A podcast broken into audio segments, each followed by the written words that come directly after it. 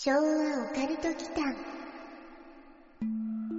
昭和オカルト祈間にようこそ。ここは昭和世代のおっさん二人が令和の今実話怪談や都市伝説オカルトスポットについて異なる立場に分かれてゆるーくディベートするチャンネルです。どうぞごゆっくり。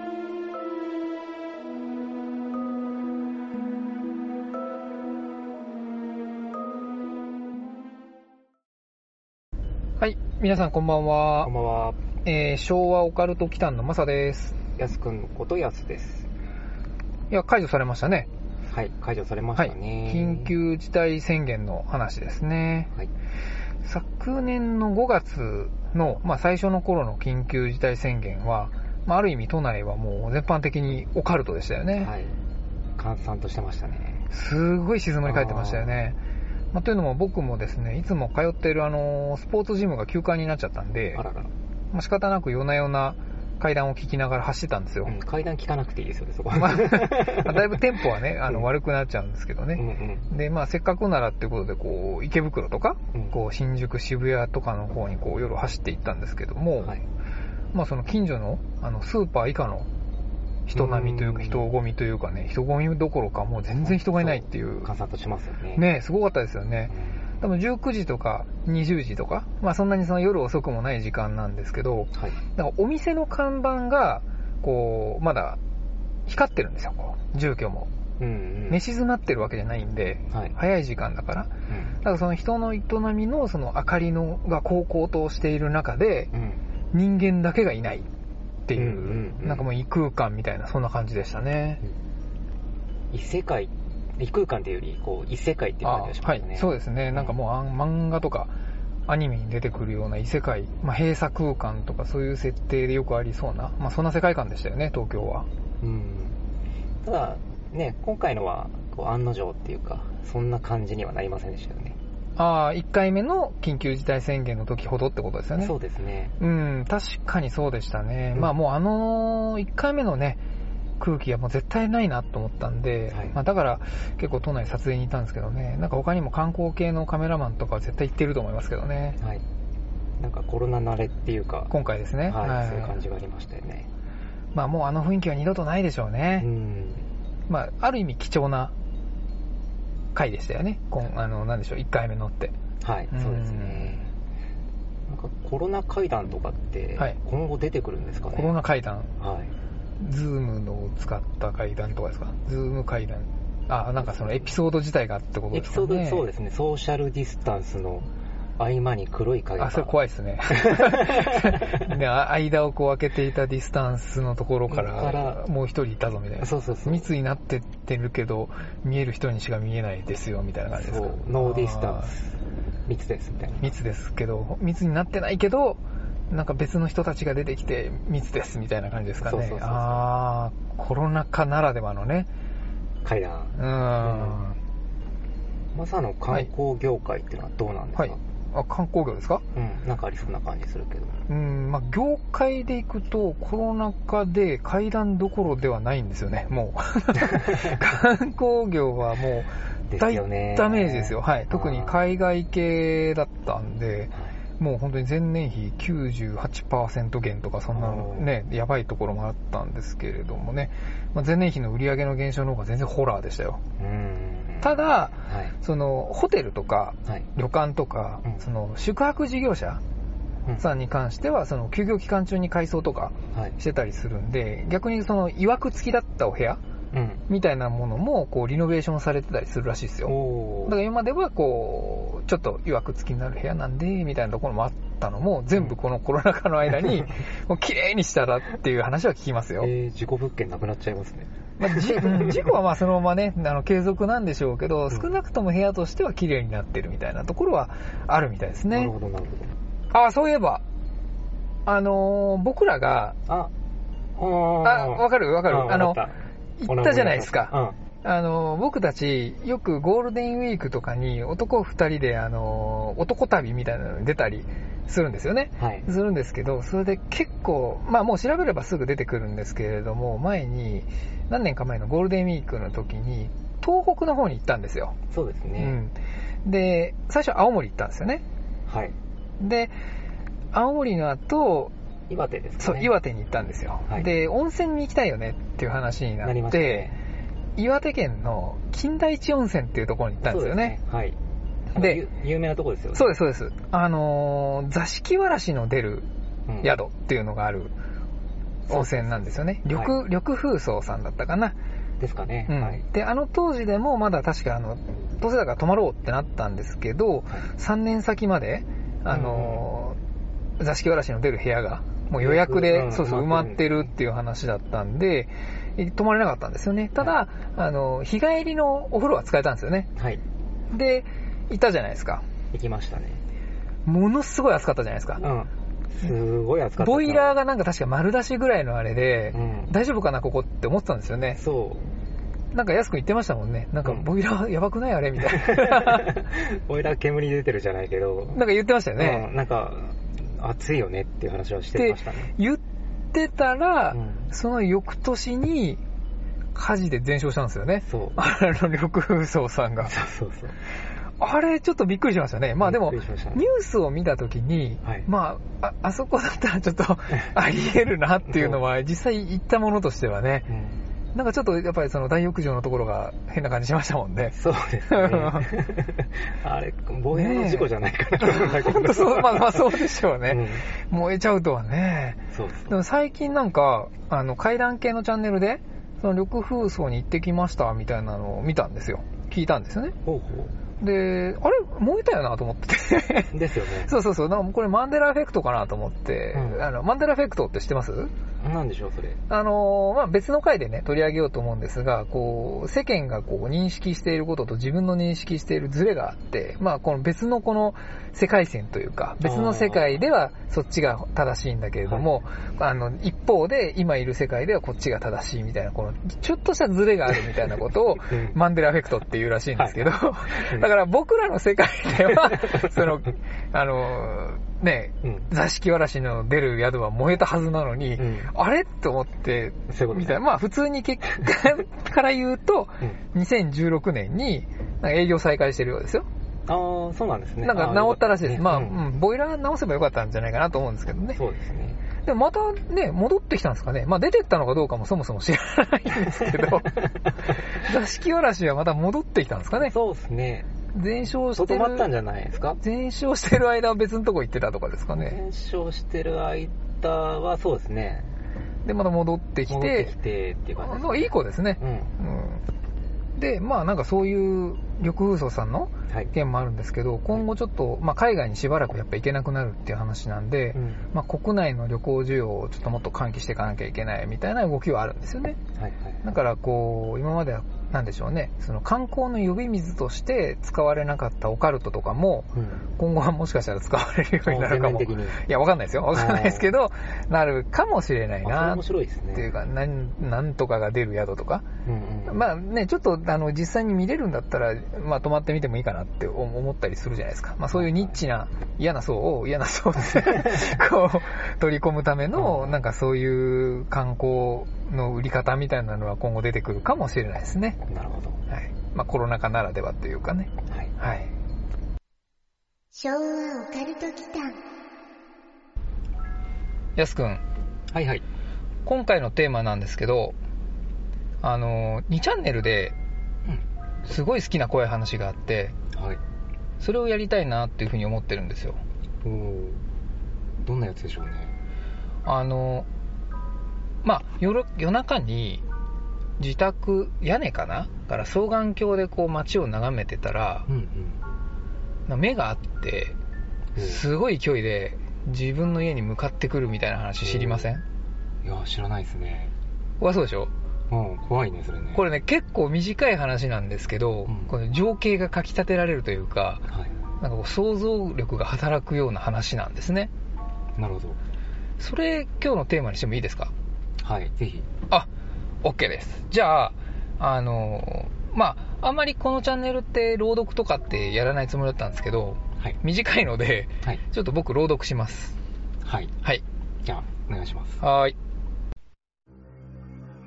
2チャンネルの怖い話。猛スピード。俺にはちょっと変な趣味があった。その趣味っていうのが夜中になると家の屋上に出て、そこから双眼鏡で自分の住んでる街を観察すること。いつもとは違う静まり返った街を観察するのが楽しい。遠くに見える大きな給水タンクとか、酔っ払いを乗せて坂道を登っていくタクシーとか、ポツンと佇む眩しい自動販売機なんかを見ていると妙にワクワクしてくる。俺の家の西側には長い坂道があって、それがまっすぐ俺の家の方に向かって下ってくる。だから屋上から西側に目をやれば、その坂道の全体を正面から視界に収めることができるようになってるわけね。その坂道の脇に設置されている自動販売機を双眼鏡で見ながら、あ、大きな蛾が飛んでるなぁ、なんて思っていたら、坂道の一番上の方からものすごい勢いで下ってくるやつがいた。なんだ？と思って双眼鏡で見てみたら、全裸でガリガリに痩せた子供みたいなやつが満面の笑みを浮かべながらこっちに手を振りつつ猛スピードで走ってくる。奴は明らかにこっちの存在に気づいているし、俺と目も合いっぱなし。ちょっとの間あっけに取られて呆然と眺めていたけど、なんだかすごくヤバいことになりそうな気がして、急いで階段を降りて家の中に逃げ込んだ。ドアを閉めて鍵をかけて、うわぁどうしようどうしよう、なんだよあれって怯えていたら、ズダダダダダって屋上への階段を登る音が。明らかに俺を探している。すごいヤバいことになっちゃったよ。どうしよう。マジで。なんだよ、あれ。って、心の中でつぶやきながら声を潜めて物音を立てないように、リビングの真ん中で、アイロンを両手に握って構えてた。しばらくしたら、今度は階段をズダダダダって降りる音。もうバカになりそうなぐらいガタガタ震えていたら、ドアを、ダンダンダンダンダンダンって叩いて、チャイムを、ピンポンピンポンピンポンピポポンピポンと鳴らしてくる。う、うん、う、うんって感じで、奴のうめき声も聞こえる。心臓が一瞬止まってものすごい勢いで脈打ち始めた。さらにガクガク震えながら息を潜めていると、数十秒ぐらいでノックもチャイムもうめき声も止んで元の静かな状態に。それでも当然緊張が解けるわけがなく、日が昇るまでアイロンを構えて硬直していた。あいつは一体何者だったんだ？もう二度と夜中に双眼鏡なんか覗かない。昭和オカルトはい。というわけで、これあの僕が好きなショート階段なんですよね。マサの言う絶対安全圏に近いテリトリーからこう傍観していたらってはいはいいう話ですよね。そうですよね。まあ自分の家から双眼鏡で見ていたっていうことなんで、割とその安全圏の範囲内ですよね。うん。まあそこから目があって、ダーってくるっていうのが、こう、迫り来る恐怖というか、はい。なんか欧米的なちょっとこうホラーストーリーのイメージがあってうんうん、好きだなって思ったんですよ。あちょっとチャッキーっぽいよね。あー、ヤス君のイメージはこれチャッキーですか？チャッキーですね。あー、僕はね、あれです。あの、ビッグボーイってレストラン知ってます？知ってますけど。あの、ビッグボーイの、あの、人形ですね。結局人形つながりまあそうなんですよね。なんか鉄板持って走ってくるみたいな感じ 怖いな。怖いですよね。では、今日のこのテーマなんですけど、はい。まあ、さっき朗読した猛スピードの中に出てくる、う、うーんが、まあ、人間か霊かっていうことで分かれてディベートしてみてはどうでしょマサこれちなみにどっちだと思ってるんですか？う。これですね、個人的に人じゃないかなというふうに思ってるんですよ。でもさっきビッグボーイって言っちゃうじゃないあ、ですか。言ったな。ビッグボーイ言ったな。まあ、ビッグボーイのような、まあ、人ということで、僕はそういう立場でいこうかなっていうふうには思ってます。はい。わかりました。これ人だとしたらいろいろありえないこと多いと思うんですけど。まあまあまあまあまあね。まあでも明言はされてなくって、まあ、あのー想像力にこうかかってるかなと思うんですよ。だからディベートのしがいはあると思ってて、はい。僕はあくまでこれは人だっていう風に行くんで、はい。はい。じゃあ僕は霊的な方にしましょうか。はい。で、僕これ人だという派なんですけど、はい。これ人だという根拠が、全裸でガリガリに痩せた子供みたいなやつって言ってるんですよ。ほうほう。でもさっきビッグボーイって言ったじゃないですか。あ、そうか、ビッグボーイ、まあでもビッグボーイ太ってるからね。うん。まあでもそれあんま引っ張んないで。もしか言って。とりあえず物語に戻りましょはい。う。でね、実際にこの、まあ、全裸でガリガリに痩せた子供っていう風に書いてるんですけれども、はい。よくある例の条件っていうのを満たしてないんですよ。うん。マサのもう例の条件って何ですか？まあ、僕が思うというよりは一般的な話なんですけど、はい。まあ、よくある話だとワンピース、白いワンピースを着た女性であったりとか、うん。まあ、青白く浮かんでる人であったり、はい。まあ、あの姿が透けてたりとか、うんそういうのがイメージですね。うん。なるほど。もう呪音の年男くんみたいな例もあるし、こう全裸でガリガリに痩せた子供の例っていうことじゃないですかね。なるほどね。うん。でこれ一直線にやってこれるっていうのも例だから、まあ障害物するって感じで来れるんじゃないですかね。あー、双眼鏡見て、うん。み発見されてから一直線で来てるってことがってことですか？そうそうそう。あー、うーん、ちょっと待ってくださいね。あー、なるほどね。やすくん、はいはい。パルクールって知ってます？知ってるけど。全裸でガリガリに痩せた子供がパルクールでしないでしょ？しかも全裸の時点でこれ相当リスクありますよ。まあそう、あー、うん、全裸だもんね。途中で警察とかいたら、また違う話になりますよね。あー、逮捕されたりとか、まあね、全裸の子供が走ってきてる時に、まあ警察がいたらって話ですよね。そうですね。なでもパルクールなんで。パルクールでも、ちょっとね、こう、全裸まずいんじゃないですかね。あーでも子供の局部はね、セーフなんですよ。そういう話じゃないから。そういう話じゃないね。これですね、他にも人である根拠があって、はい。ちゃんとね、声を発してるんですよ。うっ、うんって感じで。いやいやいやいや、怖いっすよ。自分のかやこだって発するじゃないですか、あのうん。かやこ、ああー、なんかあんまり似てなかったですよね。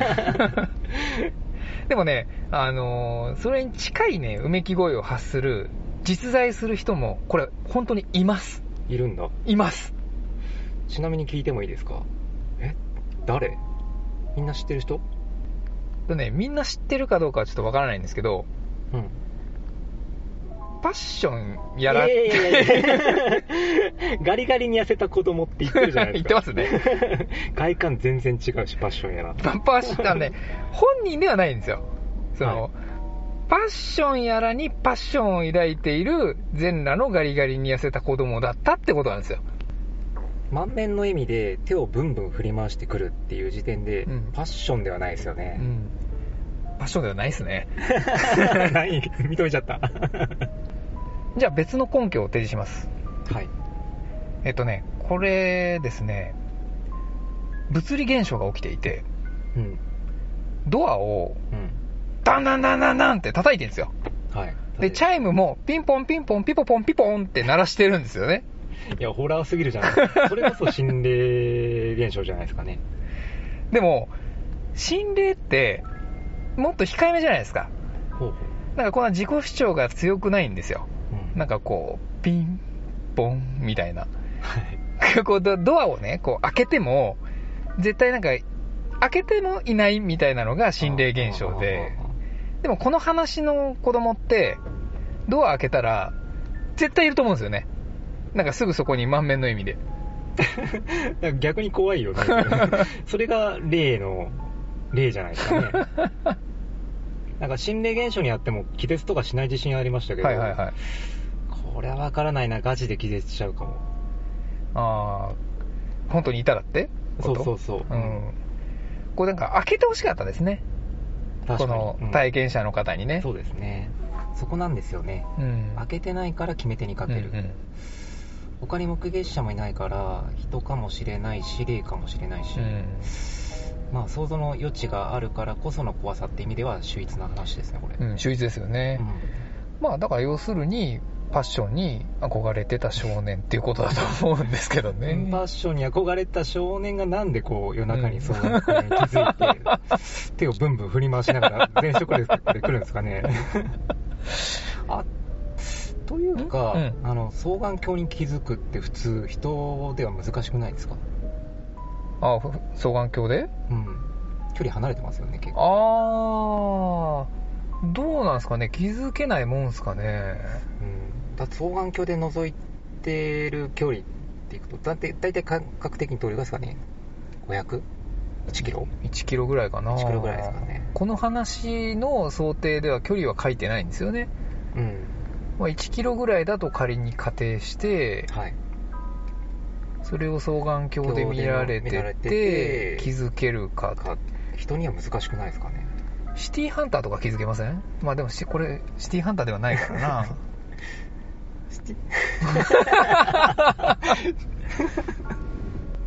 シティハンターも 心霊ですか？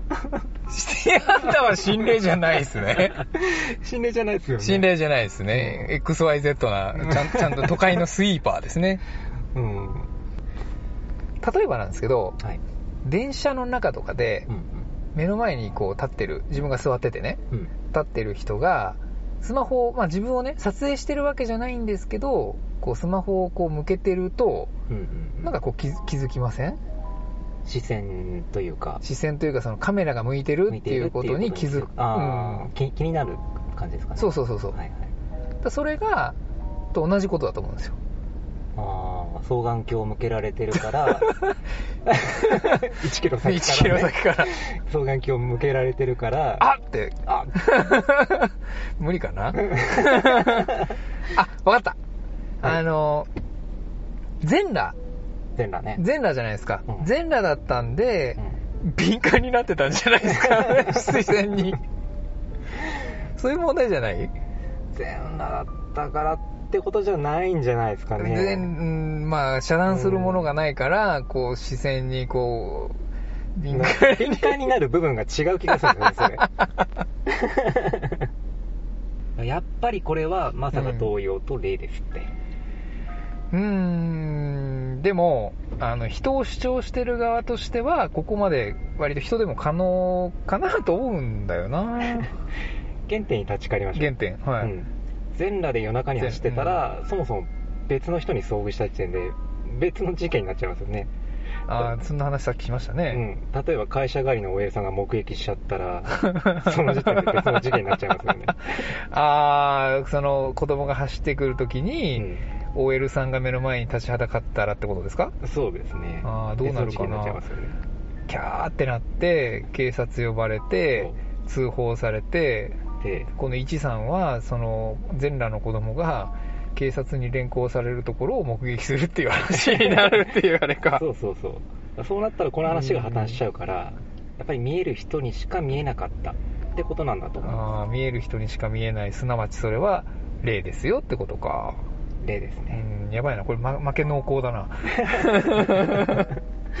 とあれ？これってはい。そもそもどっから見てたんでしたっけ、ああ、屋根ですね。自宅の屋根って言ってましたね。屋根から見てるっていうのもそうか坂道からだから見渡せるから広範囲が見渡せるからっていうことかな？そうですね。でもなんかそれって倫理的に問題ありません？人としてうんうん。これほら自分の住んでる街を観察するのが趣味ってなんか綺麗事抜かしてますけどこれもしかしたらもっと別の何かが見たかった変態の話じゃないですかね。まあ普通は屋根からわざわざやらないですよですよね。でもその主張ってなんか、ディベートに関係あるんですかね。迫ってくる子供が人か霊かって話じゃなくて。ああまあまあそうなんですけどなのでちょっと僕的にはここで一石を投じたいと思うんですよ、はい。この物語のその根本を覆す一石を思い切って投じようと思うんですけど、これですね。つまり変態であるこの一さんが別の覗いてはいけない何かを覗いたことによって警察官に見つかってうん。警察官がものすごい勢いで家にやってきたっていう話なんじゃないですかね。ああ、一応子供の霊って話にはなってるけど、ん。実際は警察が迫ってきたってこと？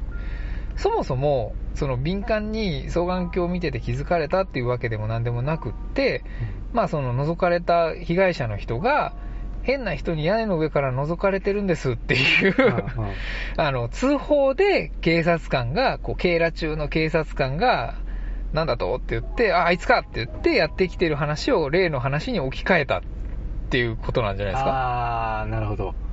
つまりこれは怖い話っていうより、語り手が怖いやつだったってそう話です。そうそう、そうです。だから、例の話にしちゃったけど、実はこいつが一番怖いやつだったっていう人コアの話。それはまさ反則だよ。論点ずれてるもん。しかもあの、もし警察だとして、はいはいはいドアをどんどんどんどん叩かないし、うんうんうんうんまあ、チャイムを狂ったように鳴らさないと思うんですよね。あー、だからこれね、警察だっていうのが分かってたからドアを開けなかったじゃないですかね。いや、そこはちょっと開けなさいよ。犯罪者なんですからあ、リアルだったら、うんあーまあ、確かにな、ストーリーテラーに疑いをかけるっちゃうと、まあ、話そのものが破綻しちゃうので、うんそれは、あの、ごめんなさい。じゃあ、あの、ここまではい。出揃った要点をちょっとまとめますね。はい、お願いします。なので、まあ、ちょっと配色濃厚なんですけど、人であるなら、まず双眼鏡の視線には気づけないだろうと。うんうん。で、全裸で手とかいろいろ、こう、他のものもブンブン振り回しながら、他のもの。まあそこはね、あの、うんうん子供は大丈夫っていう、夜中にいる時点で、まあ、人じゃないんじゃないかっていう話と、えーちょ、これね、あの、セリフ言うのがすごい難しいんですけど、うん、う、うーんっていうのも、うん。うん。なんかちょっと人じゃない感じがすると。そうですね。喉に負担かかるしね。うん。うん まあこれを人とするのは無茶ですよね。うーん、確かにな。まあまあ僕もこれを人とは本当は聞いてはいないんだけど、難しいな。まあこれ時間がはい。夜中じゃなくって、うんうん。昼間ではい。外見がね、あの、痩せてガリガリの子供じゃなくって、おじさんだったらあり得たかもしれないですね。うん、そうですね。ね。それはもう心霊じゃなくて 通報案件なので人でしょうね、間違いなく。そうですよね。はい。おじさんだったらね、まあ、ぜはい全裸の時点でもうちょっとやばいもんね。うんうんわかりました。じゃあ、あの、このテーマにおける条件設定っていうことで、あの、心霊ってことで、納得しました。わかりました。はい。はい。というわけで、今回に関してはもう完全にこれはもう心霊だったっていう結論に、はい。はい、ね至ったんですけど、はいまあディベートなんでね、あの、僕もこれはまあ例だと思って内容は見てたんですけどね。はい。はい。まあ、人である可能性も考慮しつつっていう話なんですけど、これあのよく中身見てると、はい。まあちょっとなんでだろうって思うところは他にもあって、なんかあの、一さんが、まあ、武器をね、持ってるんですよ。うん中で。うんうん。あの、抜粋すると、やばいことになった。どうしよう。なんであれ？って言ってるところで、声を潜めて物音を立てないように、リビングの真ん中でアイロンを両手に握って構えてたっつってるんですよね。うんで、この、まあ、あの、読み上げの中ではこれちょっと読まなかったんですけれども、アイロンのところにカッコ武器って書いてるんですよね。うん。書いてますね。アイロンでどう戦うつもりだったのかなっていうのは気になりますよね。まあ、その、遠くからさ、うん、ブンブン振りながら満面の笑みで迫ってくる明らかに人じゃない。ものが来るわけでしょ？そうね。アイロンでっていうのはなかなかね、うん。勇気があるっつうか、そう、いろんなものを振り回してくるんでしょ？う。そう、いろんなもの振り回してくるのに、うんアイロンで、それに対抗するのがアイロンね、うん、うんなんか、武器ではないよなと。もっと他のものなかったんですかねあ、でもリビングだと、うんやっぱり手にこうする、なんなんていうの？あの、鉄製のもうんうんうんうんがアイロンだったって話じゃないですかね。アイロンで戦うっていうのもね、まあそれ電気がね、通電してて、寸前まで使ってたアイロンだったらそれは武器にはなるけど、あ、あ、そっか。ううん、ん。そうだね。あ、あれかな、ホームアローンって見たことあります？ありますよ映画。はい。あれ初代でさ、あの、強盗団が外にいて、アイロンかなんかをこうドアノブにこう、くくりつけてるシーンあったじゃないですか。ありましたね。あれで、うんドアのノブをこうすごい厚くしといて、チンに熱くなってる。そうそうそうそう、それでジュッてなって、みたいな、ああれやりたかったのかなあ、そういうこと？そういうことかなこれ、ホームアローンの主人公だったんですかね。うん、そう。あ、でも、あ確かにね、でもそう考えると、情景的にはちょっと一致するところあるかもしれないですね。あ、この続きがあるのかもしれないですね。ホームアローンだったんだ、あこれ。ホームアローンの エピソードゼロみたいな。そういう話だったのかもしれないですね。はいうん、そんなはずね